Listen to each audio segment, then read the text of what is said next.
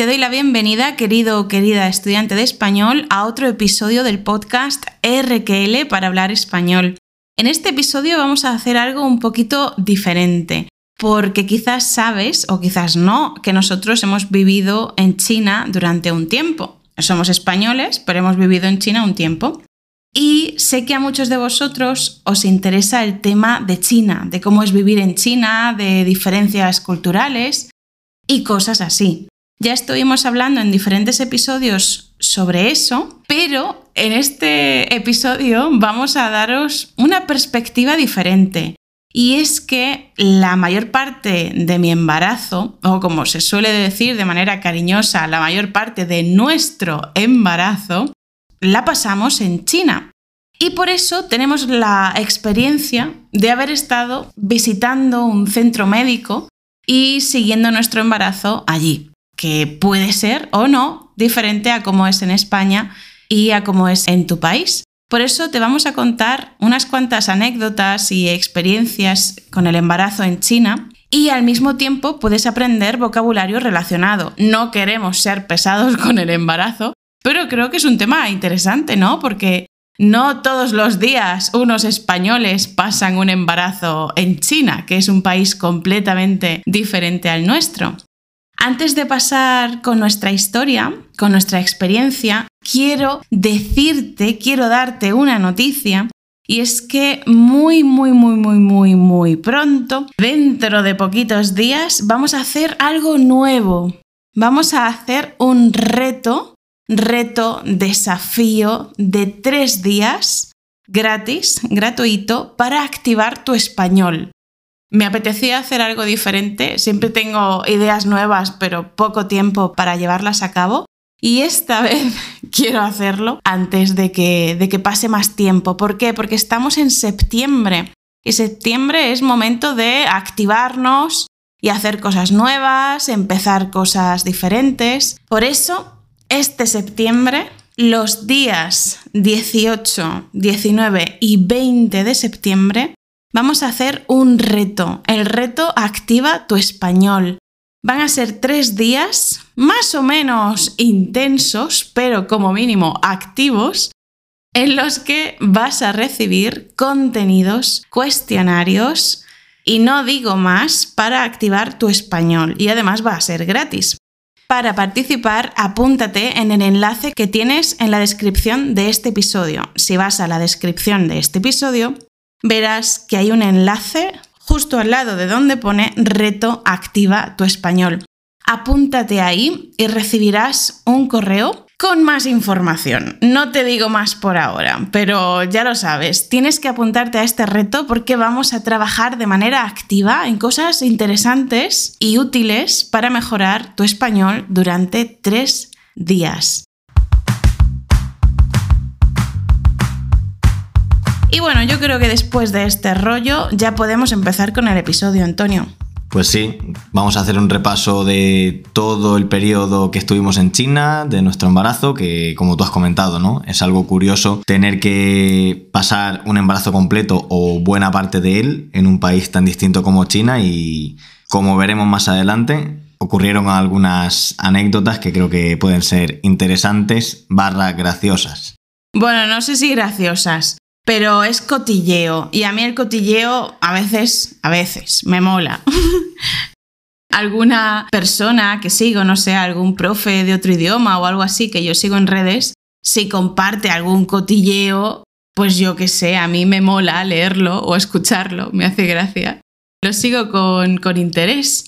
Bueno, ha dicho Antonio que vamos a hablar de nuestro periodo en China. No, solo del periodo relacionado con el embarazo. Bueno, yo me refiero al periodo del embarazo que pasamos en China. No, no pretendo hacer más podcast de aventuras en China. Esto es una aventura, pero del embarazo. No realmente contar cosas de China, sino de la parte del embarazo que tuvimos que pasar en China, que fueron los primeros cuatro meses, ¿no?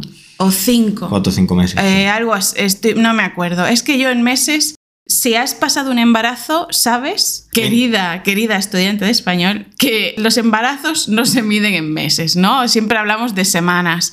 Por eso muchas veces me preguntan, ¿de cuántos meses estás? Y yo digo, puf, no tengo ni idea de cuántos meses estoy, la verdad. Bueno, sobre China, por cierto, si quieres saber más o si quieres escuchar otros episodios en los que hemos hablado de China, que sepas que en el canal de YouTube o YouTube de RQL tienes un vídeo que se llama Hemos vuelto a China y allí hablo de la experiencia de volver al país después del COVID, que fue un, vamos, toda una aventura y una pesadilla, básicamente. Eso en el canal de YouTube. Pero en el podcast también tenemos varios episodios. Por ejemplo, el episodio 124, que se llama Cosas que no nos gustan de China. El episodio 125, 5 cosas que nos gustan mucho de China. Y luego hay otros sobre viajes, que son los 135, 136, 137 y 138, sobre nuestro viaje por China que hicimos en diciembre y en enero. No sé si estuvimos tres, Tres semanas. tres semanas viajando. Vale. Pues eso, así ¿Tres es. semanas o dos? Pues no me acuerdo, Antonio. Bueno, y el 139 también. Estuvimos mucho tiempo. Yo sé que nos fuimos antes de Navidad, varios días antes de Navidad, y pasamos las Navidades, primera parte de enero. Bueno, da igual. Vamos al lío, Antonio. Lo primero que hay que hacer para descubrir si una está embarazada, ¿qué es? Normalmente hacerte test de embarazo, ¿no? Claro, hay que hacerse un test de embarazo. Y O así- eso, o que empieces a vomitar como una loca y, y sospeches que no es normal porque no has comido nada raro. Claro, o que no te venga la regla, ¿no? Que no te venga la menstruación, no te venga la regla. Sí, pero como método de detección de embarazo, el test. Eso es, y así es como lo llamamos. Podemos decir prueba de embarazo, pero no, no es tan común. Lo más común en España al menos es un test de embarazo. Pues sí, yo me hice unos cuantos tests de embarazo para asegurarme y fue bastante curioso porque nunca jamás en mi vida me había imaginado haciéndome unos test de embarazo que estaban en chino. Nunca había pensado que me iba a hacer un test de embarazo en chino. Por eso cuando salió el resultado, salió el resultado con la palabra en chino, con los caracteres embarazada y el número de semanas de las que estaba embarazada. Fue una experiencia. Vamos, yo nunca había pensado, un día me haré un test de embarazo que estará en chino y me dirá, embarazada, en chino. Bueno, pero lo cierto es que antes de que el test de embarazo me lo confirmara, ya teníamos nuestras sospechas y por eso yo ya había comprado suplementos vitamínicos en dos de las principales aplicaciones chinas para llevar cosas a domicilio, para llevar cosas a casa, ¿no? Había comprado suplementos en, Taobao, por supuesto, que es la aplicación por excelencia, la web por excelencia, Taobao, y también en Meituan. Meituan se usa también para, bueno, para todo, para contratar guías turísticos, para comprar entradas en, en atracciones o en monumentos históricos que hay que visitar, para pedir comida a casa. La verdad es que Meituan se usa para todo. Pero sí compré suplementos alimenticios en Taobao primero y luego en Meituan. Porque está claro que hay que informarse. Y aunque todavía no me había asesorado ningún especialista, ningún médico, ninguna médica, matrona, ginecóloga, lo que fuera, lo cierto es que hay cosas que son muy básicas, ¿no? Como el ácido fólico, estas cosas, bueno, hemos hecho un máster. Sobre todo yo, hay que decirlo, he hecho un máster en embarazos. Y ya sé que hay que tomarse, por si te sirve saberlo, ácido fólico mínimo tres meses antes de planear quedarse embarazada y luego durante mínimo el primer trimestre de embarazo. Y si es durante todo el embarazo, pues mejor. Ácido fólico y luego un suplemento alimenticio de estos preparados pensados para embarazadas que tienen, por ejemplo, hierro, yodo, omega 3 y no recuerdo qué más, pero que tiene varias cosas. ¿Algo que añadir sobre esto, Antonio? No, que bueno que cada embarazada, en función de las necesidades de su cuerpo, cuando visita al ginecólogo o ginecóloga, tiene que recibir un tipo de vitaminas u otro, porque a algunas le recetarán más porque tendrán algún déficit, a otras menos. No, pero esto es aparte. Tanto si tienes un déficit, Ya, ya me refiero, si estás embarazada, es necesario que tomes ciertos suplementos vitamínicos, si además de estar embarazada tienes también algún déficit de alguna vitamina, pues es necesario que lo corrijas y te recetarán alguna cosita más para complementar. Evidentemente, por supuesto, por supuesto. Pero de base, estos suplementos. Yo me tomaba omega 3 por una parte, por otra parte el ácido fólico y por otra parte un suplemento alimenticio de estos hechos para embarazadas, bien preparaditos, ¿eh? Bueno, cuando descubrimos el embarazo, eh, pensamos, nos preguntamos, ¿a dónde carajo vamos? Con nuestro nivel de chino, ¿a dónde carajo vamos? Porque mi nivel de chino era el suficiente para sobrevivir, para relacionarme, qué sé yo, para tener alguna conversación casual. En más de una ocasión que tuve conversaciones casuales, yo qué sé, en el Starbucks, o viajando, o con algún extraño por la calle que quería cotillear, yo qué sé. Conversaciones informales, sencillas, luego conversaciones para comprar cosas, en fin, para actividades de la vida diaria, actividades sencillas. Mi nivel de chino es sencillito, básico, básico. Y con un nivel de chino así, pues evidentemente no puedo enterarme de cómo va mi embarazo, ¿no? Nosotros necesitábamos tener la seguridad de que todo iba bien y de que si teníamos algún problema, pues que supiéramos qué era lo que iba mal exactamente. Por eso nos sentíamos un poco inseguros considerando la posibilidad de ir a un hospital público. En un hospital público, que hay que pagar, aunque sea público, no hablan inglés, evidentemente. En China no hablan inglés en un hospital público. Por eso estaba claro que a un hospital público no podíamos ir. Al menos no podíamos ir solos. Necesitaríamos a algún traductor o alguna traductora que nos ayudara. Estuvimos barajando la posibilidad de ir a un hospital público Quizás para la primera visita, la primera ecografía, simplemente para comprobar que todo iba bien, ¿no? Lo básico, los primeros análisis de sangre y de orina, la primera ecografía. Y de entre los hospitales públicos nos aconsejaron que miráramos los que tenían, ya no recuerdo, no sé si eran unas estrellas, había como una especie de puntuación. Los hospitales, según su calidad en China, reciben una puntuación. Entonces estuvimos mirando qué puntuación tenían los hospitales de nuestro alrededor o de varios kilómetros a la redonda. Y los que mejor puntuación tenían, los que entraban dentro de esa clasificación, curiosamente, eran de medicina china. No medicina convencional, sino medicina china, es decir, una medicina alternativa, menos científica menos científica o no científica, no, no sé, depende de para qué, ¿no? Para unas cosas más científica que para otras. Y yo no estaba del todo segura sobre si ir a un público de medicina china, pero me dijeron que aunque fuera de medicina china, la persona encargada de hacerle el seguimiento a las embarazadas era igualmente una ginecóloga u obstetra, es decir, que tenía la formación universitaria y los conocimientos suficientes como para hacerle el seguimiento y evaluar a una futura madre. Por eso nos lo estuvimos planteando como una posibilidad.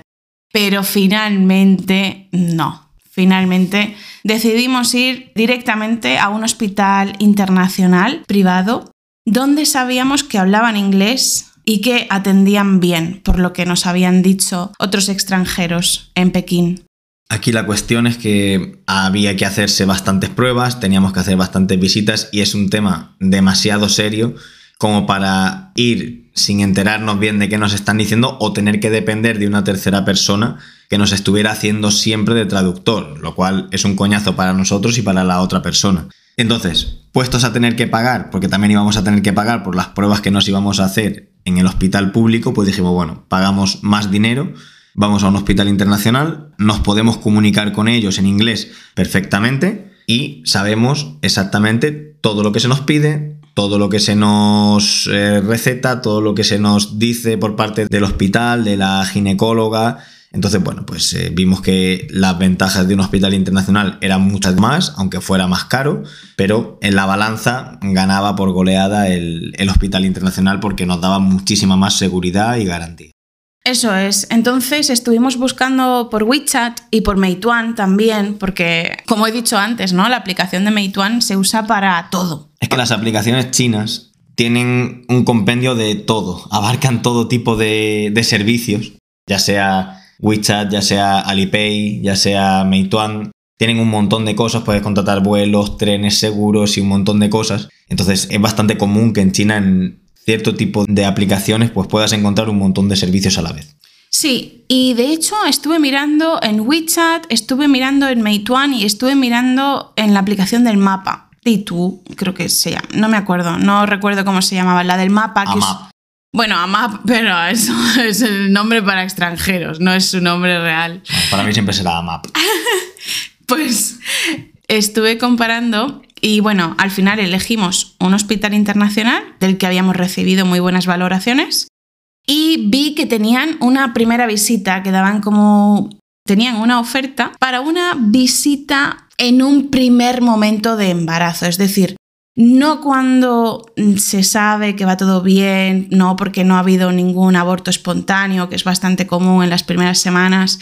No, esto era como una cita antes de la semana 12, que es habitualmente en la que se hacen las primeras pruebas. Si una madre quiere pues, hacer una ecografía pronto, antes de lo normal, pues esta oferta era para eso. Entonces eh, ofrecían ir antes de la semana 12 con un paquetito más o menos barato. La verdad es que no, no recuerdo, bueno, barato, a ver, barato.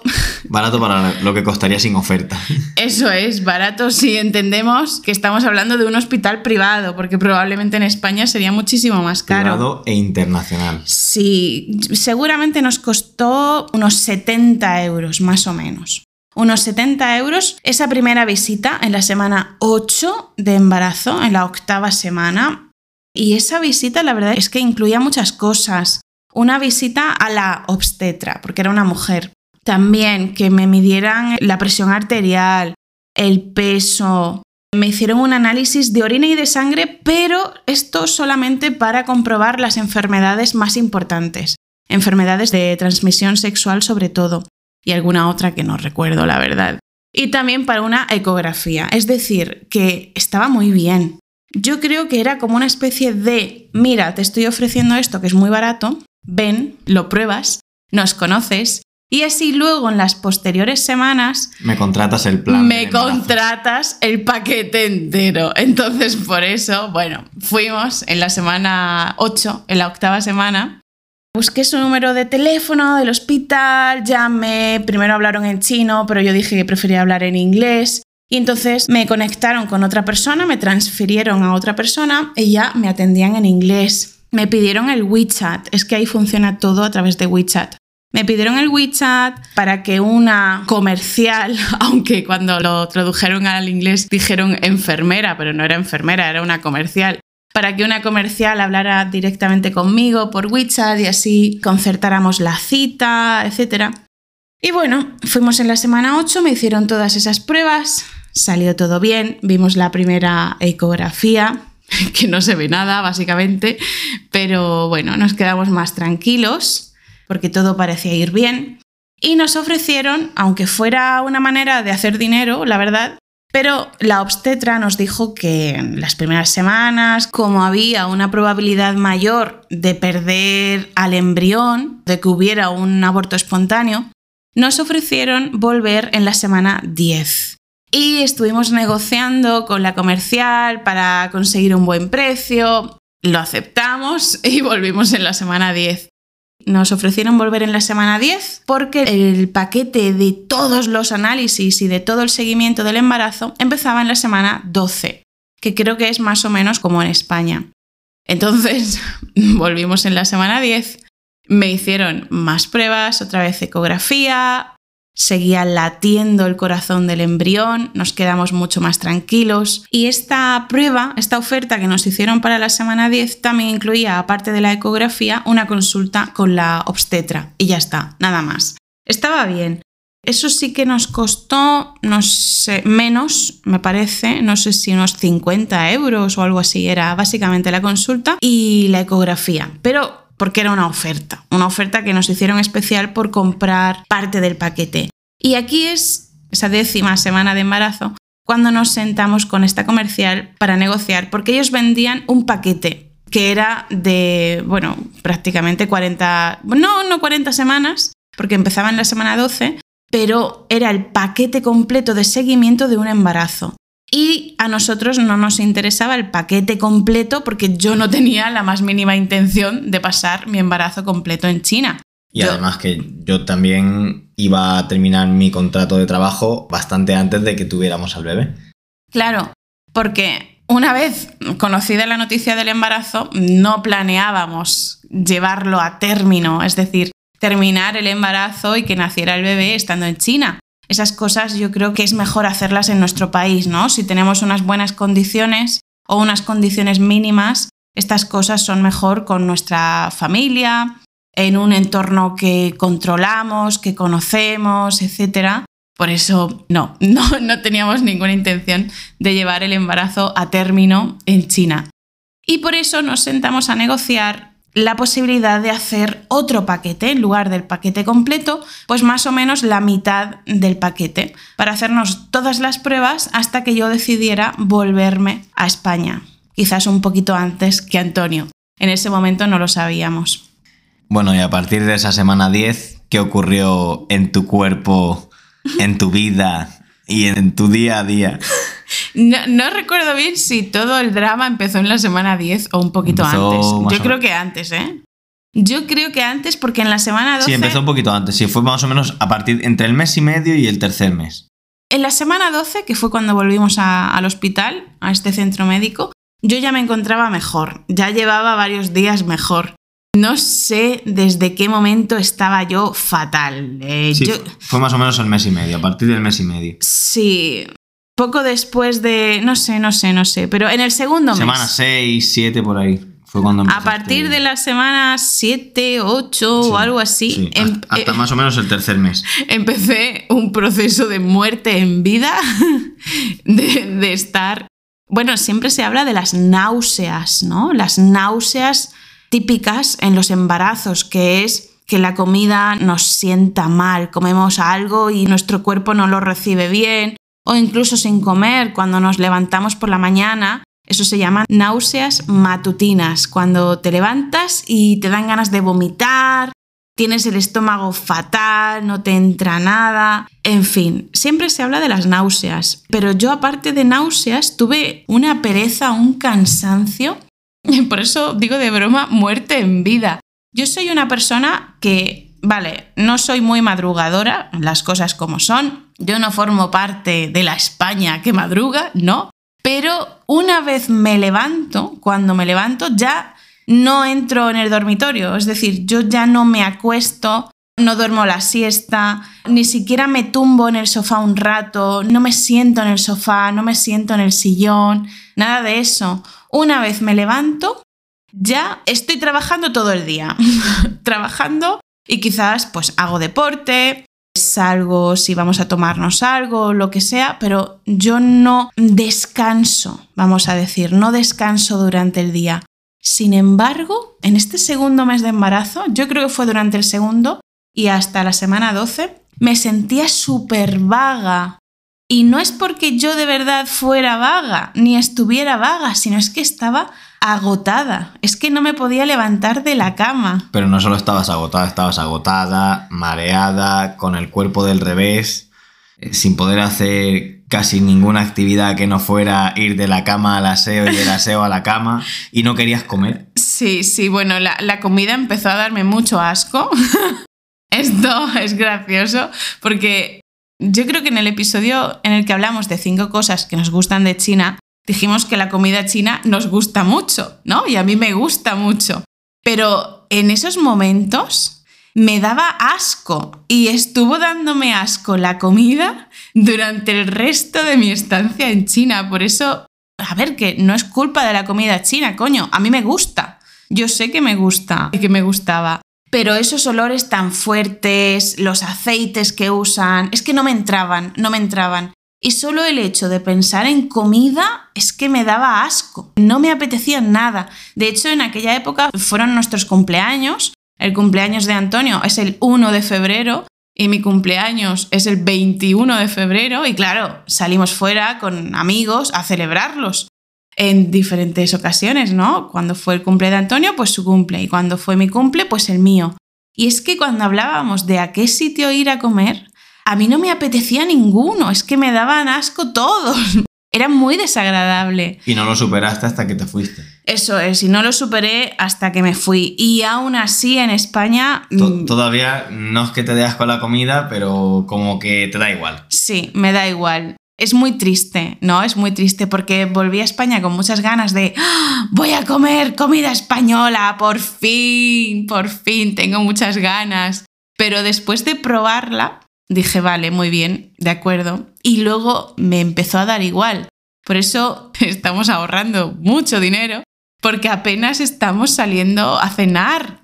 Nosotros, como buenos españoles, salíamos con bastante frecuencia a cenar fuera los fines de semana, pero es que, claro, si a mí me da igual la comida en este momento de mi vida, pues no estamos saliendo demasiado, la verdad.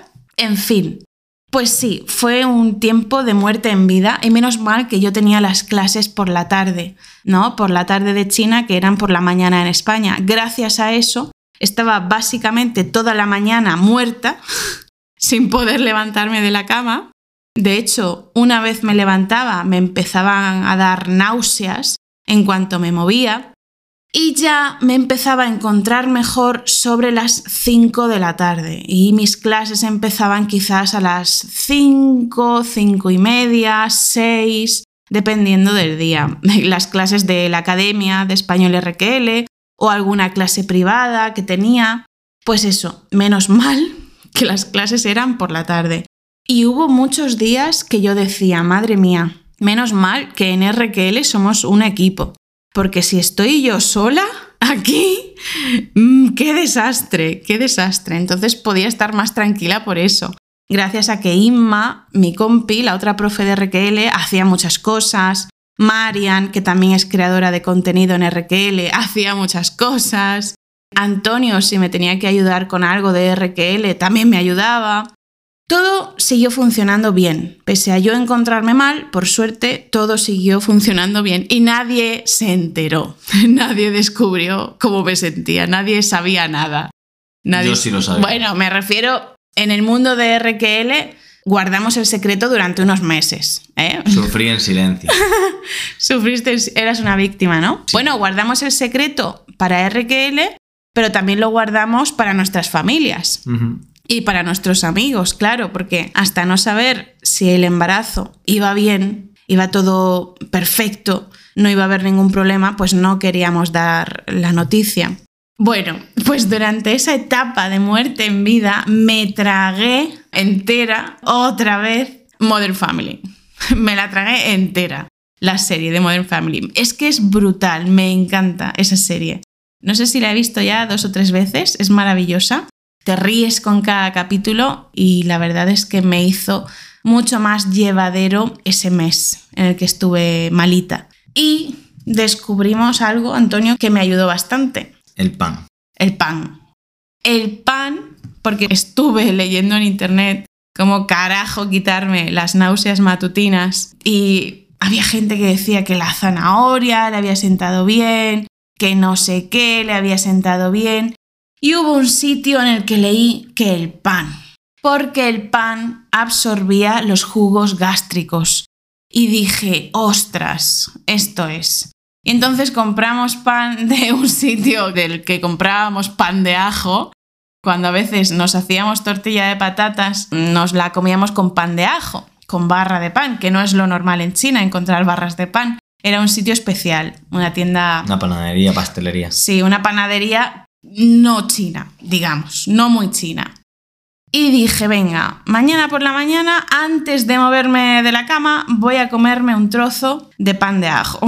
Imagínate el aliento mañanero ¿eh? sumado al aliento de ajo. Una bomba muy interesante. Pero oye, ¿cómo me sentó Antonio? Bastante mejor, también es verdad que en aquel momento ya no tenías síntomas tan fuertes de mareo, de náusea, te había bajado un poquito, pero eso te ayudó a que fueras capaz de levantarte de la cama, que tuvieras más ánimo de hacer cosas, de moverte, de no estar todo el día. No, no, pero de verdad que fue el pan lo que hizo que yo pasara de un día levantarme con muchas náuseas a al día siguiente prácticamente ninguna. Y a partir de entonces se convirtió en tu mejor amigo. Bueno, a partir de entonces... Teníamos que comprar pan todos los días para todos que Todos los días, antes de moverme de la cama, Antonio se levantaba, me llevaba el pan a la mesita de noche. Yo, sin moverme, me comía unos cuantos trozos de pan y media hora después, o 20 minutos después, me levantaba. Y te juro por mi vida que ese pan me dio la vida, me dio la vida. Pasé de tener unas mañanas o mediodías de mierda a tener una vida más o menos normal. Fue impresionante el cambio. Y luego progresivamente hice alguna prueba de dejarme el pan y ya por fin pude tener mañanas normales o mediodías normales sin, sin el pan, porque tampoco es plan de estar comiendo tanto pan. Así hasta que en la semana 12 más o menos ya me encontraba muchísimo mejor y mejoré en general muchísimo.